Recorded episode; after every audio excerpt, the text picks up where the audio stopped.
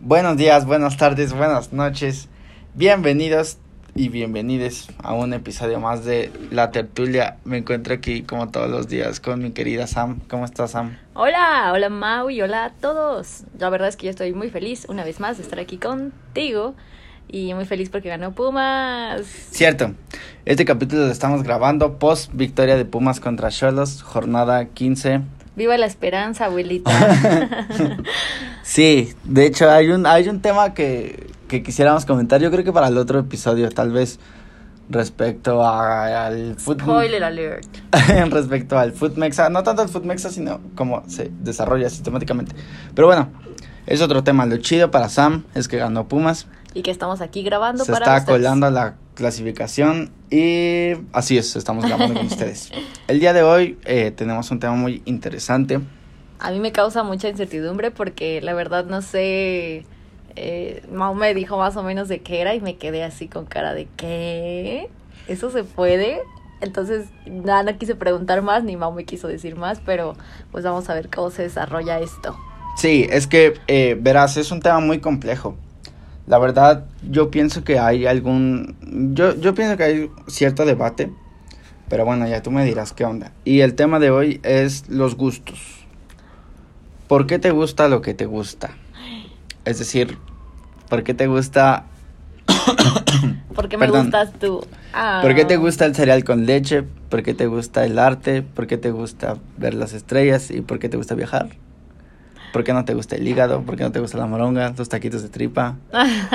¿Por qué no te gusta beber en exceso ni nada relacionado con las drogas? Ok, pues yo diría que la respuesta así inmediata es por las experiencias que he tenido. Las experiencias que han sido buenas, generalmente pues me han dejado un buen sabor de boca. Y pues ya digo, me gusta esto, ¿no? Y las cosas que no, es como, pues ya como que yo doy por hecho que ya no me va a gustar nunca. Sí. Entonces yo diría que en las experiencias, ¿no? Por ejemplo, ah, mi hermana escuchaba música, escuchaba Caifanes. Cierta música, cierta música, claro pues a mí me gusta Caifanes. Eh, O no manches, este, mi vecino siempre ponía... Corridos, ¿no? Ponía corridos y no me dejaba dormir las madrugadas. Y entonces, pues ya los corridos son sinónimo para mí. tu cerebro como que lo vincula a una experiencia negativa. Sí, exacto. Entonces, a lo mejor esa sería mi primera respuesta, ¿no? Es una gran respuesta. De hecho, es una respuesta muy inteligente. Yo pienso que tienes mucha razón en lo que dices. Y eso desemboca en mi siguiente pregunta. ¿Tú piensas que los gustos son innatos o son adquiridos? Eh, con innatos me refiero a que los adquieres al momento de nacer y ya después los desarrollas, pero los tienes por el simple hecho de haber nacido. Y adquiridos son que conforme vas creciendo, como tú bien mencionas los ejemplos que, que acabas de dar, conforme vas creciendo, vas viviendo cosas y si tu experiencia fue positiva o negativa, vas decidiendo si te gusta o si no te gusta tal o cual cosa. Yo la verdad pienso que que los gustos son como un poco de ambas, ¿no? O sea, unos son de cuando naces, naturalmente, y otros son a través de las experiencias positivas o negativas. Sí, creo que ya ahorita como que me, me destruiste mi respuesta. No, de hecho, la fomenté, al contrario, dije... No, no, no, o sea, me refiero a que me hiciste ver una parte que no había visto, ¿no? Al inicio. Y es que sí, yo dije, no, pues por mi respuesta, pues quiero decir que todo lo que dije se engloba en adquiridas pero no sé, ahorita que dijiste innatos me quedé pensando, y de esos videos, ¿no? De bebés, cuando están así súper chiquitos, que apenas si acaban de nacer, o sea, todavía ni si acaban de abrir los ojos, creo. bueno, esos son los perritos, ¿no? Perdón. no, pues sí, que también. Los bebés también lo saben. Sí, también aplica. bueno. Su cabeza sigue deforme. la mollera. sigue sensible la mollera. Sí, entonces he visto un buen de videos, yo creo que todos, ¿no? De esos bebecitos que les ponen cierta música y sonríen. Ajá y les ponen otra y es como que lloran. O lloran o... Olores, sabores, eh, que reaccionan, ¿no? Y, puede ser una, una misma cosa. Por ejemplo, no sé, una paleta que no se ve, les dan así tantita y es como... Y otra es como... Mmm, ¿no? O sea, creo que que sí, desde bebecitos podemos tener ya como reacciones positivas o negativas a ciertas cosas. Y ahí pues, ¿qué experiencia puedes tener? Sí, no, hay experiencia previa, es totalmente innato. Ajá, a lo mejor alguien podría decir, ah, es que la música, ¿no? Cuando estaba embarazada la mamá escuchaba o, veía ciertas cosas y pues el bebé por eso. Podría ser, pero aún así no todo se explica. Así, por ejemplo, este, las sensaciones, ¿no? O sea... Sí, pero aún así hay una primera vez de que tienes contacto con algo. O sea, incluso, no sé, supongamos que eh, el feto estando dentro del vientre de la mujer eh, reacciona positivamente con pataditas, digámoslo, frente al estímulo musical. Eh, obviamente esa fue la primera vez que lo hizo, entonces no tiene experiencia previa y de alguna manera pues sí es innato, Ah, ya, porque gustó, jamás no, ha tenido no. una experiencia anterior a la primera. Sí, claro, a lo mejor, no sé, su mamá ponía perreo y eso no le hacía ningún ruido, pero ponía A Beethoven. a y- Beethoven y eso le gustaba, ¿no? Era como... Sí, Simón. exacto, sí, te entiendo y ok, entonces sí, llegaríamos a la conclusión de que hay dos tipos. Sí, y creo que eso ya es un poco filosofía, ¿no? De qué, qué fue primero el huevo la gallina y estamos vivos y no sé, cosas raras. Y yo, pero fue el huevo. Ah, entonces la gallina. Yo sí No, pienso que fue la gallina, ¿tú qué dices? Yo también. Sí, ¿verdad? Sí, claro. La gallina. La gallina. Y bueno, con este preámbulo nos adentramos ahora sí en el desarrollo del capítulo. La, la, yo creo que me gustaría abrir el capítulo con la siguiente reflexión. ¿Por qué nos gusta lo que nos gusta? Adelanto que toda la información que voy a dar eh, las obtuve de National Geographic. Siempre me gusta como citar mis fuentes para que no digan nada ese culero se plagia la información. Lo sacó de... Del rincón del vago. no, lo saqué de Nat Geo. ¿O de Ah. qué ibas a decir tú? No, nada, nada. Ya, dilo, dilo. No, iba a decir Wikipedia. Quémame. pero Pues era lo mismo que el Rincón, Rincón del del Vago. Vago, sí, Bueno, ¿verdad? no sé qué está con mejor. Yo creo que Wikipedia es un poco más formal, pero formal en el lenguaje, pero la calidad de la información es la misma, ¿no? Tal vez. ¿Quién sabe? Yo recuerdo que una vez en la universidad un profe nos dejó hacer un artículo en Wikipedia y tienes que pasar como por Sí, mil aprobaciones, te lo bajan, lo subes, te lo vuelven a bajar. Sí, yo O también sea, sabía es eso. bien complicado. Entonces yo digo, ¿cómo le hacen para poner que Pedrito Fernández descubrió América? sí, está bien difícil que te aprueben algo. Y miren que era un artículo muy simple. O sea, Entonces, todos ¿por mis compañeros éramos Ajá. como de, ya me bajaron mi artículo. Chale. Ya me lo cambiaron. Ya me hicieron esto. Entonces, Entonces, ¿por qué tendrá tanta mala fama social Wikipedia? No o sea, ¿por sé. qué estará tan quemada Y la verdad es que yo nunca he visto algo que esté muy mal en Wikipedia. O sea, Yo la mayoría de cosas que he visto sí tienen como... Coherencia, ¿no? Y sentido. Sí, yo también. Solo que no me acuerdo, ah, igual creo que en la facultad un profe como que nos, nos traumó y nos dijo así, Wikipedia es basura. Y yo así de puta. Sí, y los como era muy difícil, ajá, como era como muy difícil obtener, este, ah, perdón, a pasar con ese profe, yo dije, no, pues jamás en mi vida voy a volver a consultar Wikipedia. Pero fue más como un estigma social. Sí, exacto, como que no es como que yo haya tenido una mala experiencia o conociera a alguien de que sacó su tarea de ahí y estaba mal, ¿no? Más bien es como que siempre te decían, no vayas a sacarla de Wikipedia, pero en realidad no sé, no sé por qué. Estaría interesante. Sí, hay que, hay que hacer el próximo capítulo de por qué Wikipedia tiene mala fama. Así es. Pero bueno, seguimos. Sí, Nat Geo, eres amor, Nat Geo. Oye, sí, un beso en el modo de global que se le ocurrió De verdad que crear Nat Geo. está increíble cómo todo lo basan en En evidencia investigación muy científica. cabrona, sí. Ajá, y, y temas así bien raros, ¿no? Así como de por qué las palomitas hacen que te sientas Feliz, emocionado ajá. un 2 de febrero. Ah, Exacto. o sea, algo así súper de, güey, ¿qué onda? específico. ajá. Pero que justamente si no existieran, pues ¿dó- ¿dónde lo encuentras? No? Sí, claro. Viva la investigación. Abuelita. En Nat Geo y, y en todos lados.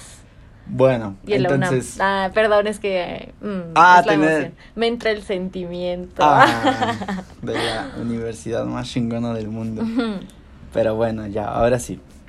Resulta ser que tus genes, tus gérmenes y tu entorno podrían influir en la comida que te gusta, pero también en tus preferencias románticas y políticas. Pues yo creo que de tanto gel antibacterial ya no tengo gérmenes. yo creo que ya no tengo, la verdad. Bueno, dejémoslo en genes. Y dice pues, nuestras acciones están gobernadas por fuerzas biológicas ocultas, es decir, que no tenemos ningún control sobre nuestros gustos personales. Wow. Y si sí, tenemos muy poco control, pero es prácticamente nulo. Ahora, nuestros comportamientos y preferencias están muy influidos por nuestra estructura genética, por factores ambientales que afectan a nuestros genes y por otros genes introducidos en nuestros sistemas por los innumerables microbios que habitan en nuestro interior. Oye, eso me Dime. hace pensar que, o sea, yo creía que teníamos cierto rango de control, pero luego Yo llega, también. llega el marketing y dice, no, todo lo que te gusta es porque yo te lo pongo enfrente. Ah, sí. Y yo dije, ok, creo que no tengo tanto control. Y luego llega el neuromarketing, que todavía más cañón diciendo, No, es mucho menos el rango de control que tienes. Un saludo a Josué. Espero que nos esté escuchando. Y diga, esos güeyes tienen. Y diga, razón". sí, sí, efectivamente. Luego llegas tú diciendo que no, que ni siquiera, que son mis genes. y yo que... Entonces el marketing, si, si esta es la base, el marketing debe atacar directamente a los genes, ¿no? Así de introducirse, así como un pinche parásito en el cerebro, diciendo, güey, güey, güey, te gusta Apple y no te gusta Samsung. Y tu madre, me gusta Apple. Despiertas así de repente, jefa, ¿me compra un iPhone? Oye, tiene, tiene mucho sentido. Bueno, lo primero que se me viene a la mente cuando me dices que los genes son los que manejan todo, bueno, la genética, Simón, como esta onda de cuando las personas se embarazan, ¿no? Yo he sabido que así de que las embarazadas desarrollan gustos o disgustos a ciertas cosas. sí. O sea, muchas personas dicen, no manches, yo cuando estaba, o sea, a mí siempre me han encantado las aceitunas y cuando estaba embarazada ni siquiera las podía ver porque me moría. O al revés, ¿no? A mí Sí. cero me gustaba la papaya, pero embarazada no manchen, me echaba Sí. así agua, ver- este, verdura, ¿eh? ¿Qué entonces- estoy diciendo? Fruta picada. Entonces, no sé, o sea, o cosas a lo mejor que te eran indiferentes. Por ejemplo, mi mamá dice que a ella, cuando estaba embarazada de mí, le encantaba comerse hielos. O sea, a ella le encantaba así agarrar hielos como manzanas y comérselos. Y bueno, eso no era como que le gustaran o le disgustaran, simplemente era- le, ¿Le eran indiferentes, pero cuando llegó el embarazo se le antojaban. No Ajá. manches. Entonces, no sé si tenga que ver justo esto que mencionas, que tu interior se modifica y pues te dice, no, tómala, esto te va a gustar, esto no.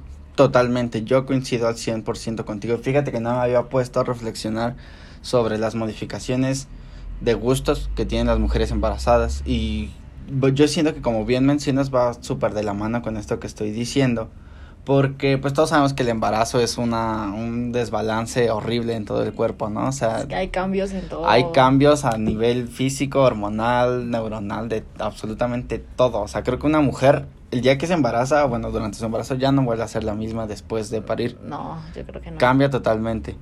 Entonces, eh, sí, muy probablemente yo creo que sus genes de las mujeres se modifican de tal forma que de la nada empiezan a tener como estos antojos que, que bien mencionas que nunca habían tenido antes. Wow, sí, tal vez. Incluso, spoiler alert, ah, no es un spoiler, pero yo nunca he estado embarazada, pero... Gracias a Dios.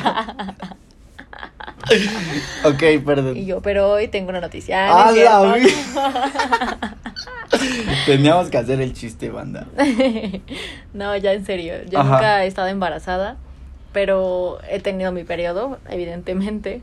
Y incluso yo sé que no se compara, ¿no? La modificación que puede haber entre uno y otro, pero yo les digo en serio que en mi periodo, por ejemplo, a mí me pasa que los olores se me hacen como es muy especiales. Por ejemplo, el jabón, no inventen, lo puedo oler así.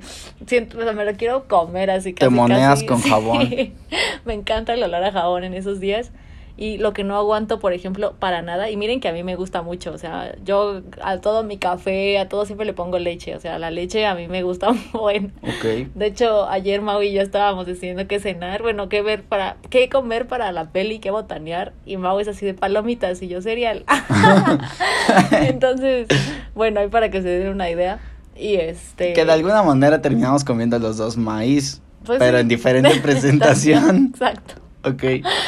Ay.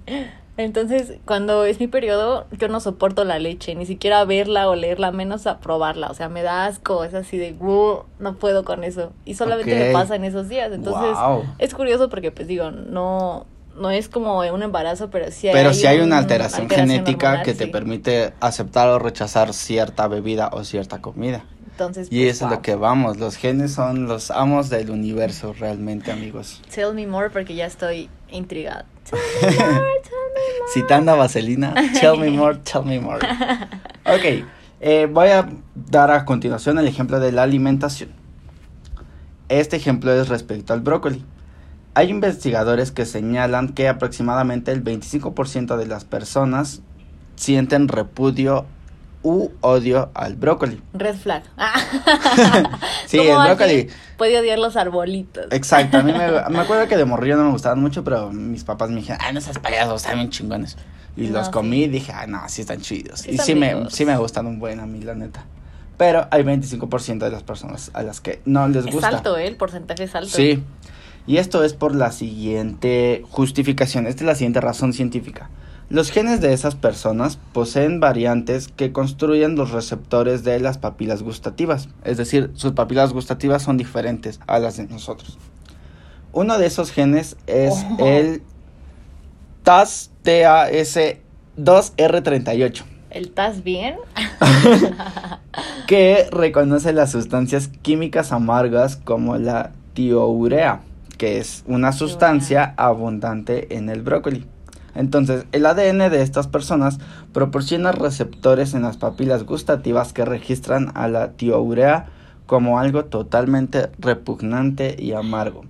¡Guau! Esta podría ser la forma en que el ADN de esas personas las disuade de comer plantas que pueden ser perjudiciales. O sea, imagínate que tú- a tu hijo no le estás diciendo, cómetelo. Ajá. No, no me gusta. ¿Cómo no te va a gustar? Sí. Y en realidad sí no le gusta. Exacto, O sea, justo. No nada más es como de, Justo.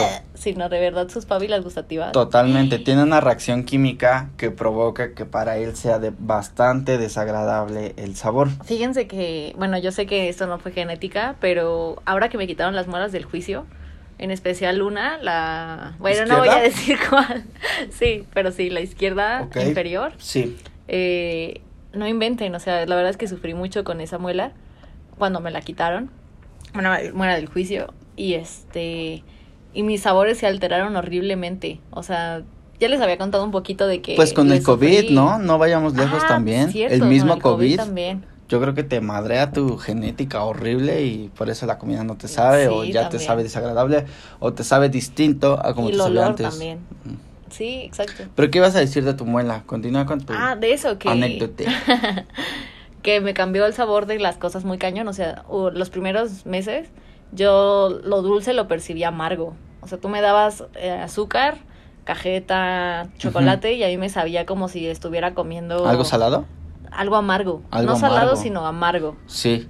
Y estaba raro porque justamente nada más me sabía amargo en la punta de la lengua.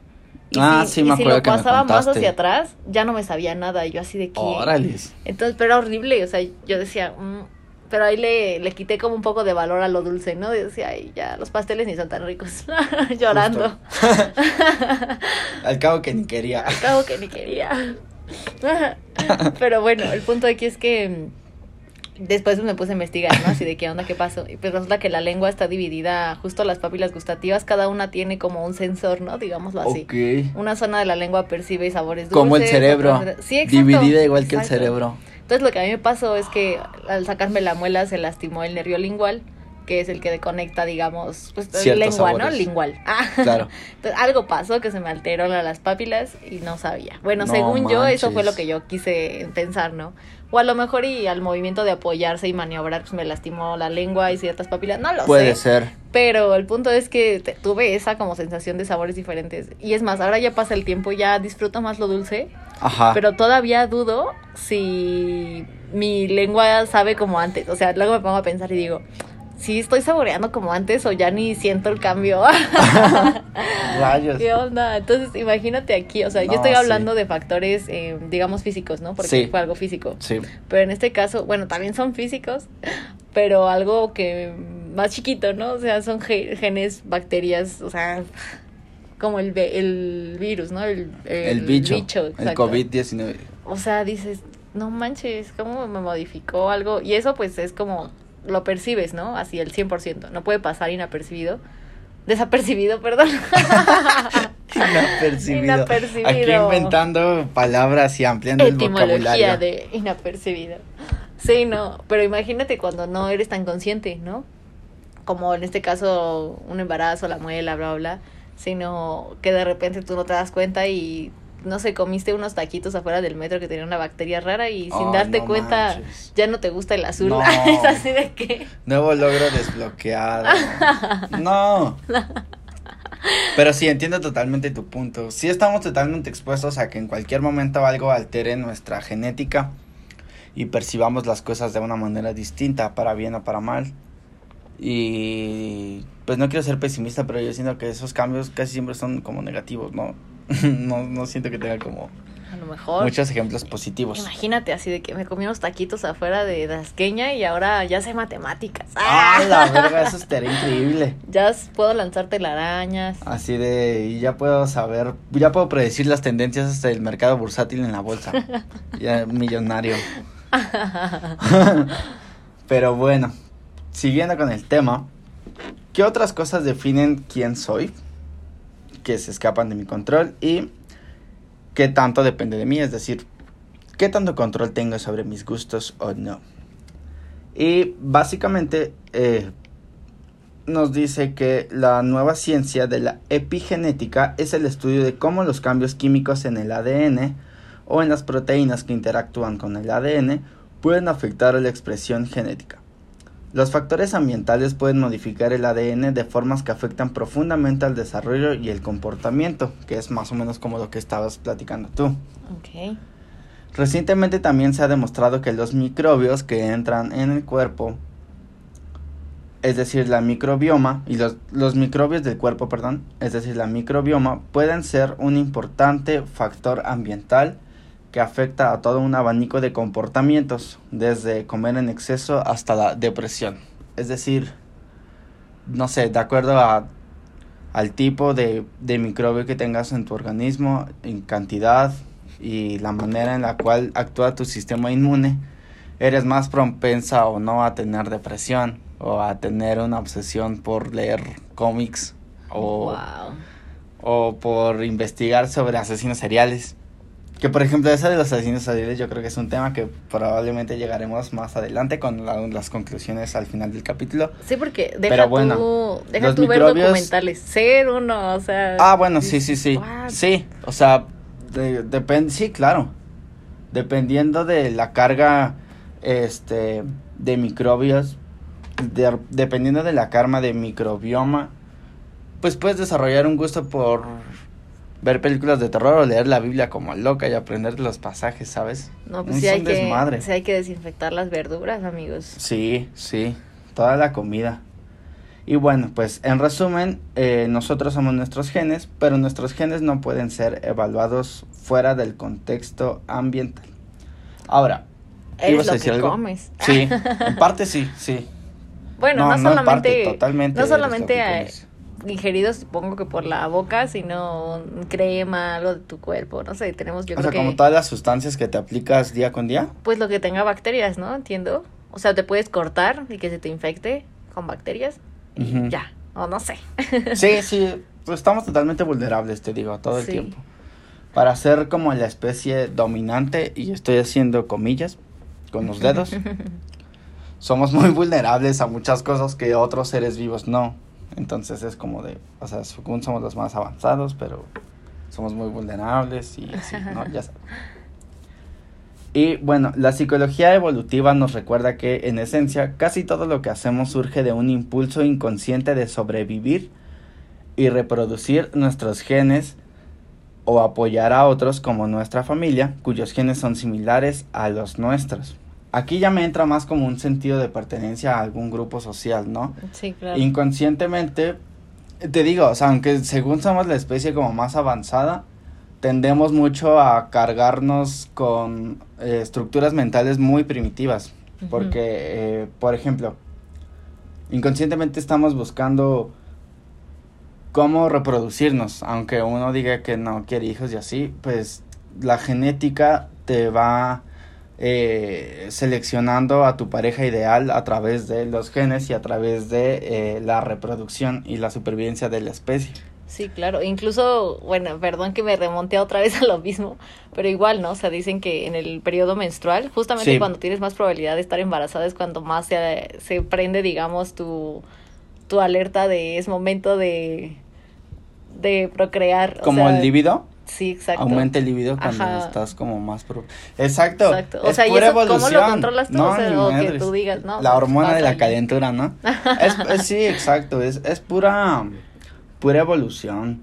Te digo, seguimos siendo muy primitivos en muchísimas cosas. Por ejemplo, también, otro, un ejemplo muy banal. Cuando te tropiezas, eh, lo, yo creo que tú no piensas, ah, voy a poner mis brazos, porque todo ocurre en fracción de segundos. Tu cerebro es el que dice, estás en peligro, güey, mete los brazos, ¿no? En automático, es como de... ¿qué hago? ¿Meto el brazo izquierdo o el derecho? claro que no. Eso pasa en milésimas de segundo. Y el cerebro lo que hace es que si tienes algo en las manos, lo suelta en automático y primero es salvaguardar la seguridad, la integridad del cuerpo. Sí, claro. Y después ya vemos qué pedo. No caes de cara. Tu primer, exacto, no caes de cara. Tu primera reacción es meter ya sea tus piernas o tus brazos y buscar sobrevivir, la neta. Sí es sobrevivir constantemente. También había escuchado que esto de cuando te dan escalofríos es que la sangre se va a tus órganos principales, ¿no? Porque te sientes en riesgo de algo o así, entonces te da un escalofrío. Bueno, no, no era el escalofrío, era la piel, la piel chinita. ¿Cuando se eriza? Ajá, exacto. Es porque supuestamente la sangre se va a los órganos principales. Para mantenerlos a salvo. Exacto. Y la piel que, pues, puede, pasa como a segundo plano, ¿no? A segundo término. Lo primero es guardar, salvaguardar los órganos principales. Y eso pues igual es sobrevivencia. Claro. Es impresionante. Entonces, eh, ejemplo, ejemplo de esto que buscamos reproducirnos de manera este, primitiva. Aunque uno diga, yo te quiero tener bendiciones. El cuerpo dice, cállate el hocico, yo me voy a reproducir. Y aquí va el ejemplo. Hay un estudio en el cual eh, a varias mujeres les dieron a oler este, muchas playeras usadas. Oh, qué horror. De muchos hombres. Ah. Y ellas tenían que elegir cuál era el olor menos desagradable. Y para cuál molían precisamente las axilas de las playeras. Ay, qué horror. De, personas desconocidas. De personas desconocidas. Entonces a ellas les decían, clasifica el, el que huele más culero al que huele menos culero. Y eh, aquí lo que podemos apreciar es eh, un ejemplo de que los genes que se emplearon en este caso para detectar el mejor y peor olor fueron los genes receptores del olfato. Es decir, que a través del olfato, o sea, la, mujer nada más eh, analizó el olfato, ¿no? No analizó ninguna otra característica de los pues, hombres. Ni siquiera sabía cómo era, ¿no? Exacto nada más le dijeron, por puro olor tú dime cuál está, cuál huele mejor y cuál huele peor. Y aquí lo que menciona, o sea, la conclusión de este estudio es de que lo, tu olfato, los genes de tu olfato son los que separan la compatibilidad con eh, los que son mejor partido para ti y cuáles no. Es decir, el que te huele menos feo es el que tus genes te dicen que es el mejor partido para ti. El que te olió menos peor, menos desagradable. Entonces, así es como una forma en la cual buscas reproducirte, aunque tú digas que no quieres tener hijos, claro que lo haces, tu cuerpo lo hace pensando en eso. Wow, oye, o sea que esos perfumes que pasaban en la tele cuando éramos niños sí funcionaban, ¿te acuerdas? Algo así de que activa Los desodorantes para No, había unos perfumes que para atraer mujeres, lo dividían, lo dividían en dos, para atraer vatos y para atraer mujeres y decían que tenía no sé qué sustancia. Feromonas, Feromonas, exacto. Sí. no me acuerdo cómo se llamaban, pero eso pasaban es, muchísimo. Eso es neuromarketing totalmente, porque esos güeyes investigaron cómo es nuestra atracción a través del sentido del olfato. Entonces es como de, no sé, se hizo tal estudio y se determinó que con tales feromonas los hombres se van a atraer en mayor porcentaje más atraídos si tienen este olor. Entonces hacen los perfumes de eso las mujeres los usan y los hombres se sienten como más atraídos a por el olor inconscientemente y pasa al revés.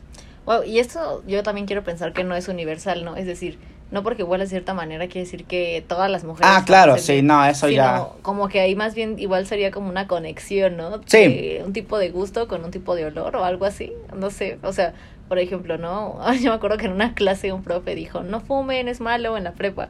Y dijo, a ver, niñas, levanten la mano y sean honestas. ¿A quién le gustaría tener un novio que oliera cigarro? ¿Quién aguantaría andar con alguien que oliera cigarro todo el tiempo? Y varias niñas así de, ¿yo? a mí me encanta el olor a cigarro. Rayos. Ajá. No, pues. Y él así. sí, claro, es todo un tema. y había otras que, ay, no, qué asco, ¿no? O sea, pero justamente un ejemplo, ¿no? De que. Sí, sí, claro que hay sus excepciones. Este estudio es solo como para formar un preámbulo de lo importante o lo determinante que son nuestros genes a la hora de que nos gusten las cosas. Ah, pero es que creo que incluso no es como uno, como dijiste ahorita, no es algo que no sea parte de, al contrario, parte de, ¿no? A lo mejor esta persona le atraían ese tipo de, no sé cómo decirlo, de, de genética, de, no sé. Sí, Y yo creo que también se juntan más lo que estábamos hablando de los gustos adquiridos. Ajá, también. No sé, bueno, no, no quiero verme así como, como raro y ni que suene polémico, pero no sé, muy probablemente, imagínate que, que esas compañeras de más chiquitas, imagínate que tienen hermanos mayores. Ajá. Y a lo mejor eh, cuando ellas eran más pequeñas y si su hermana mayor tenía un novio y el novio se le hacía atractivo a la, a la hermana menor O lo veía como una figura Ajá. positiva de una relación. o de ¿no? seguridad, ¿no? Ajá. Como alguien que te aporta seguridad o te da ese feeling de seguridad y siempre olía a cigarro, es como de, mmm, cigarro, seguridad, cigarro, hombre atractivo. Y así fue creciendo, fue creciendo, fue creciendo. Y al momento que llegó a su preparatoria, a su etapa de preparatoria, pues fue como de, ah, güey, a mí como que sí me gusta el olorcito a cigarro, no sé, Sí. pasan un chingo de cosas, Sí, claro, un poco de ambas, ¿no? un poco de ambas. Pero bueno, la conclusión de este estudio es de que, aunque tú piensas que no quieres tener hijos, tu cuerpo te dice, cállate el hocico, vamos a buscar al mejor postor para reproducirnos. Y a través de- del olfato fue como, como en este caso tus genes van buscando al mejor partido, es al que es más compatible contigo. Entonces el que te huele menos feo, en teoría es el que es más compatible para tus gustos genéticos. ¿Qué opinas al respecto? ¡Wow! No, pues sí, o sea, no solamente la decisión entonces está basada en que, ya sabes, ¿no? Como esto que acabas de decir de para bien o para mal, ¿no? Por ejemplo, estos patrones de que a mí me, no sé, tuve un papá golpeador y a mí me gusta que me, que me peguen, ¿no? O busco ese patrón porque me siento como segura con él, Ajá. sino también es genético, o sea, wow, la combinación de ambas, ¿no? El tanto tal cual como naciste con tu composición a las cosas que vas experimentando. Qué intenso. Sí, está cabrón. Y esto, esto solo demuestra que la, la química, la mencionada química, je, es totalmente real. O sea, no es, no es que, que si alguien, eh, si seas hombre o mujer o, no binario, y la persona que quieres cortejar te rechaza, pues es precisamente como que igual y no, no es que tú tengas algo malo, o no es que esa persona sea una mala persona y no te quiso dar una oportunidad, sino que simplemente pues no hay compatibilidad genética. O sea, ya estamos hablando de niveles, este, pues sí, o sea, niveles genéticos como muy, muy, que están muy dentro de cada quien, dentro de la biología y fisionomía de cada quien, entonces pues no hay por qué, por qué forzar nada, ni tomarlo personal, es simplemente es química, la neta, es compatibilidad, que se da o no. Sí, claro. Y bueno, saltándonos un poco a la esfera política, otra investigación ha demostrado que determinadas áreas del cerebro son diferentes en gente que prefiere partidos políticos progresistas y gente que prefiere partidos políticos conservadores. Y esto podría afectar su respuesta ante factores estresantes. Por ejemplo, la amígdala y el centro de miedo del cerebro de los conservadores tienden a ser más grandes y también tienden a reacciones fisiológicas más intensas a fotografías o sonidos desagradables. O sea que, eh, pues generalmente las personas que tienen ideas políticas como tradicionales y conservadoras tienen el umbral del miedo mucho más sensible. O sea, cualquier cosa les resulta miedo, les resulta inseguridad, les resulta incertidumbre. Y como ellos no quieren este, Sentirse así. sentirse así, se quedan con, el, con lo tradicional. O sea, Sí, por eso pues, son como más opuestas Una al cambio. marcha, no, hombre. Son como más, más opuestas al cambio, más resistentes al cambio. Porque tienen el umbral del miedo muy, muy sensible. Entonces cualquier cosita activa su sentido del miedo y dice así de que pedo, que pedo, no, güey, no. Exacto. Y precisamente, eh, pues yo creo que eh, sí tiene mucho que ver entonces la composición del- de tu cerebro con todo lo que te gusta y lo que no te gusta. Sí. Entonces, en su conjunto, estas diferencias biológicas podrían explicar parcialmente por qué no es tan, por qué es tan difícil, perdón, que un progresista y un conservador eh, lleguen como a un punto medio.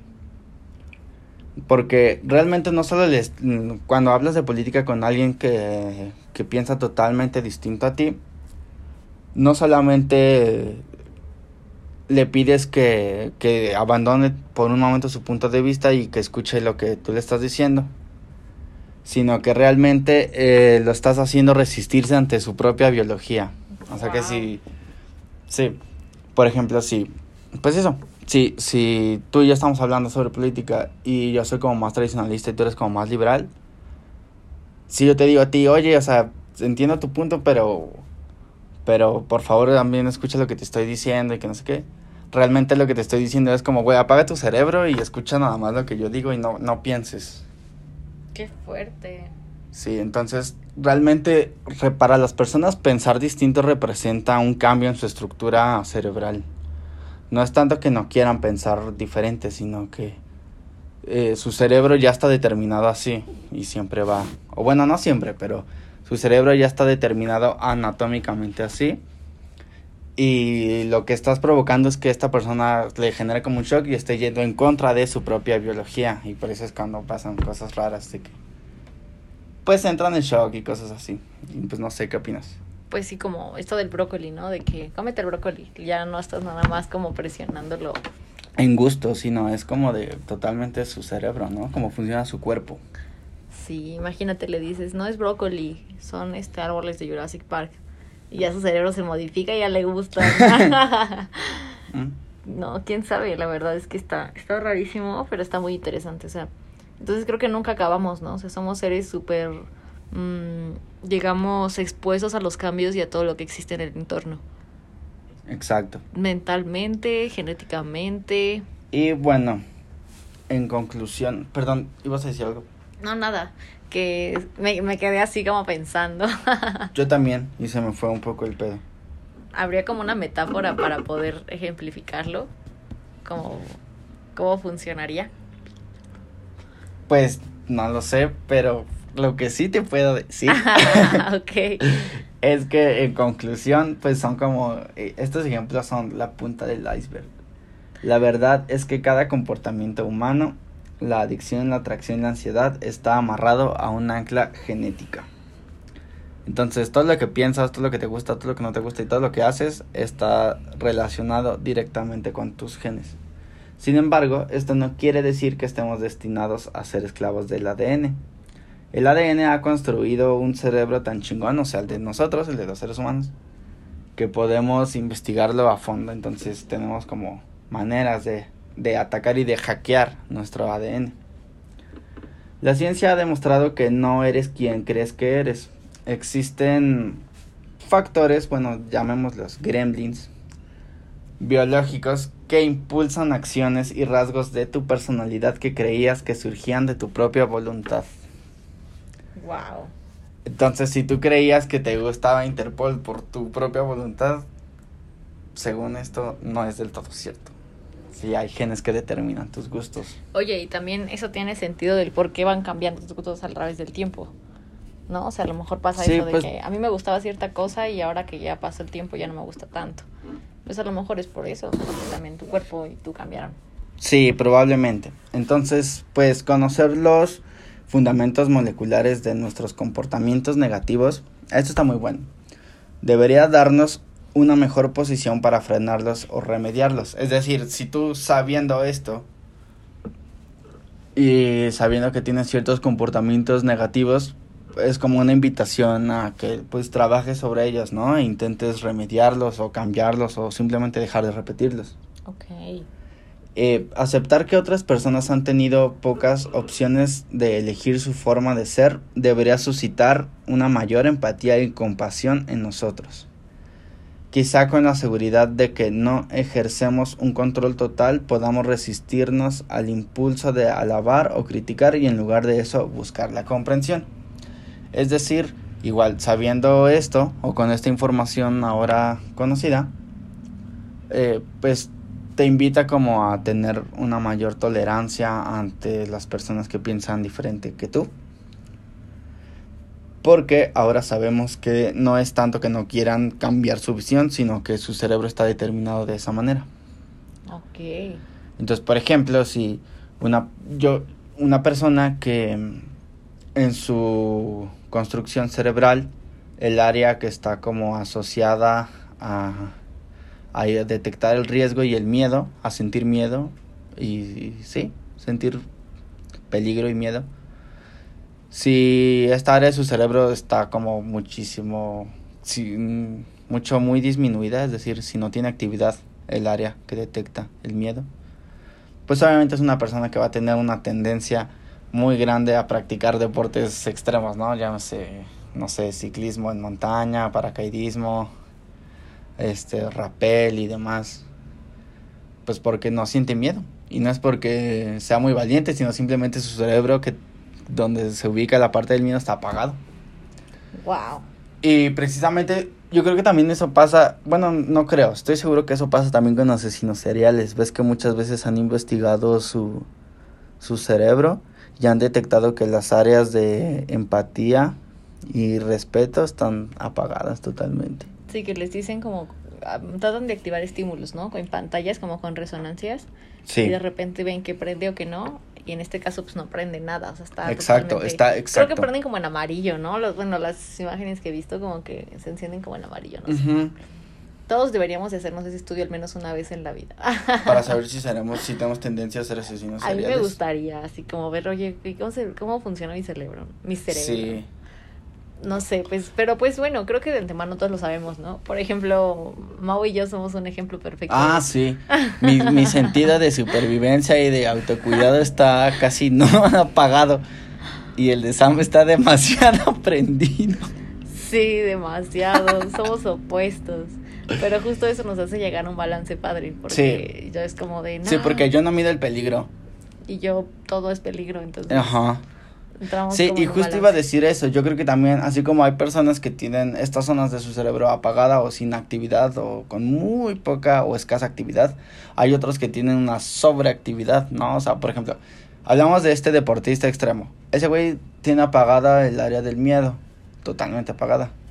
Pero hay raza que tiene el, el área del miedo demasiado, con demasiada actividad, con sobrecarga de actividad y pues todo les da miedo, o sea, no pueden ni echarse un clavadito a una alberca porque... De mí no van a estar hablando. Oye, ¿crees que sí? Yo creo que sí, tú y yo podemos ser ese ejemplo perfecto, ¿no? De, de sentido de supervivencia muy alto y muy escaso. Sí, yo creo que sí. Y, y también cabe resaltar que ninguno es malo, ¿no? O sea, sí, no. Es decir, todos son súper respetables. Sí, claro. Y hay variedad, pero hay que llevarlos bien, ¿no? Sí. Por ejemplo, una vez Mau me puso un episodio de Doctor House donde había oh, una persona que tenía cierta condición que lo hacía tener eh, impulsos de adrenalina. Como ataques de ira. Bueno, sí, de adrenalina, tienes, es correcto. Entonces, en este caso, él solía ser agresivo, ¿no? O sea, pasaba algo y él se enloquecía y había matado un montón de, a un montón de gente, ¿no? A su esposa. Sí, exacto. Ah, bueno, es que en este capítulo el personaje del que estamos hablando es un convicto, un güey que estaba en una cárcel en Estados Unidos y este ya estaba sentenciado a muerte, ya tenía la, la cadena perpetua y Doctor House lo atendió unos pocos días antes de su cadena perpetua, de, bueno, de que le dieran este fallecimiento. Y resultó que tenía en su cerebro un tumor y ese tumor obligaba a que el cerebro de la nada segregaba un chingo de adrenalina y tenía arranques violentos súper de la nada, así de que está comiendo tranquilamente y de repente se levanta y empieza a golpear a, la persona. Exacto. Sí, o sea, muy, muy feo. Y pues sí, tenía cadena perpetua porque mató a su esposa, mató a un guardia y mató a dos, dos Básicamente a todas las personas que ha tenido cerca por mucho tiempo, ¿no? Sí. Y aquí la lección es esta, ¿no? Que yo digo, pues si nadie elige tener, nadie elige qué tener, ¿no? Qué estímulo del cerebro tener o qué no. Pero si eliges cómo lo, lo llevas. Por ejemplo, en este caso decía, no, pues hay que apelar por él, ¿no? Para que, para que no lo metan a la cárcel. Bueno, no lo maten. Para que no lo maten. Más bien, porque, pues, pobrecito, ¿no? Sí, o sea, realmente tenía una condición física que le hacía actuar como actuaba. Exacto. Pero como bien dice el artículo, y estoy a favor, no dependemos 100% de nuestra de nuestro cuerpo, sino también de los estímulos externos, ¿no? En este caso, hay muchas personas que lo tienen y no por eso habían matado gente, ¿no? O sea, decidieron llevarlo de otra manera y a lo mejor son boxeadores o no lo sé, otras Sí, sí, lo que analizaban de manera distinta. Exacto, entonces creo que sí, o sea, nuestro cuerpo nos dice muchas veces por dónde sí, por dónde no, pero nosotros también tenemos la capacidad de guiarlo de la mejor manera que, que podamos, ¿no? Obviamente hablando de una convivencia en una sociedad, una convivencia sana en sociedad. Es decir, no por tener esta adrenalina, este, pues sí, justo voy a matar gente y voy a hacerme como de este mood, sino a lo mejor la de sacar algo, como dice Mau, este, haciendo, siendo clavadista o... eh, Practicando paracaidismo extremo. sí, Como creo que Aquaman, ¿ves que te dije? sí, Jason Momoa, no sé cómo esté su cerebro de ese cabrón, pero el vato es actor, obvio, de ahí lo conocemos todos. Creo que practica un chingo de artes marciales y le maman los deportes extremos, pero cuando digo extremos es muy extremo, o sea, el vato creo que hace como, hace rapel, pero sin arnés, así al macho mexicano, wow. sin ninguna protección. Una vez vi un video de todo lo que hace y yo no más, ese güey está loco. Y yo creo que a lo mejor este güey o tiene un chingo de energía que canalizar de cierta manera o a lo mejor tiene algo de esto, ¿no? Su cerebro está determinado de tal forma que sus genes le dictan a él que le gusta eso. Sí, claro. Y está 100%. chido, o sea, no es nada ilegal ni nada, o sea, qué buen pedo por él, ¿no? Sí, claro, lo Qué que increíble. diferente. Sí. Y el vato a través de eso, pues yo creo que yo admiro mucho de él que tiene un dominio y un control de su cuerpo muy cabrón. Sí, se conoce a la perfección, conoce sus límites y y demás y lo hace- y así vive su vida, muy chido. está increíble. Y si no los tienes también, no importa. Sí, está exacto. bien. ¿Qué tal que eres, no sé, un este... Un ajedrecista, ¿no? Que siempre está sentado y leyendo. Sí, claro. También está chido. Como la película de mi novia Polly, que el vato justamente se dedica a eso, a Ah, sí, a evaluar los riesgos. y que tiene que venderle un seguro a un güey que está bien pinche loco, ¿verdad? Que Sí, que se avienta así de, ven, estoy cayendo del edificio. Ahorita te llamo. Sí, muy buena película. Y juega este, ah, ¿cómo se llama el que es como tenis en Ah, squash. Squash. Sí. Tiene que sí practica deportes extremos. Ha de estar bien chido. Mi sentido de supervivencia todavía no está tan ausente como para practicar deportes extremos, pero ha de estar chido, ¿no? Eso dice, pero la otra vez lo vi lanzarse de Batman, de Batman, Ah, de Superman sí. en, un- En una tiraleza. tiraleza. Eso fue una historia distinta. Pero bueno, ¿qué podemos concluir de este episodio? Em, Pues no sé, yo a mí me gustaría decir que ah, es que lo que mi conclusión está un poco un poco rara. Tengo que escoger bien las palabras para que no haya ningún malentendido. Pero lo que básicamente yo quiero decir es que si te gusta algo raro que no afecte a absolutamente ninguna persona más que a ti mismo y estás dispuesto a cargar con ese peso de con responsabilidad, dale, hazlo. No, no tengas miedo de el que dirán o de del rechazo social, siempre y cuando no afectes a nadie. Si te gusta algo raro, pues dale, solo son gustos. Y que exploremos más nuestro cerebro.